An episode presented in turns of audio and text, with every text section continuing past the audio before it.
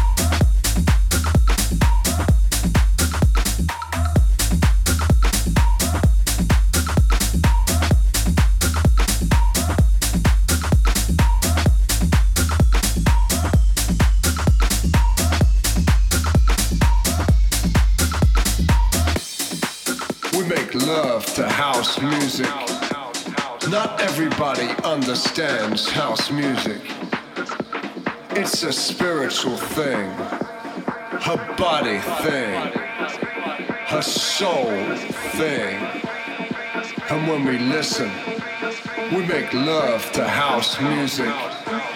Not everybody understands house music. We make love to house music.